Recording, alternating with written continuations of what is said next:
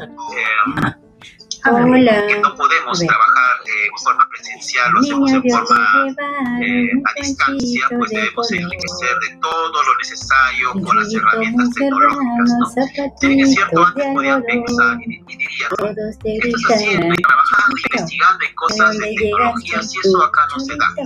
Pero se ha dado cuenta que muchas personas que hoy en día están teniendo éxito en esta